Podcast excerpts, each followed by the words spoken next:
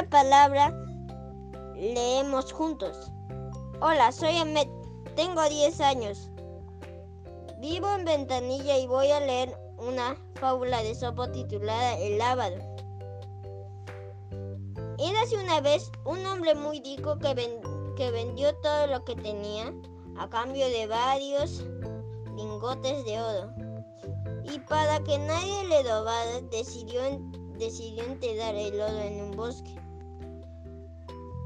Los días acudía al lugar para comprobar que su oro seguía allí sin saber que un ladrón lo, lo vigilaba escondido. Una noche el ladrón decidió desenterrar el oro, llevárselo cuando el hombre rico descubrió el robo, dio tal grito que un vecino se acercó a ver lo que pasaba. El hombre enteró en el mismo lugar, enteró unas piedras en el mismo lugar y dijo, aquí tiene su tesoro. Sabe que nunca habría gastado sus lingotes. ¿Qué más, qué más le da? Entonces que sean piedras. Así por lo menos dejará de sufrir. Modaleja.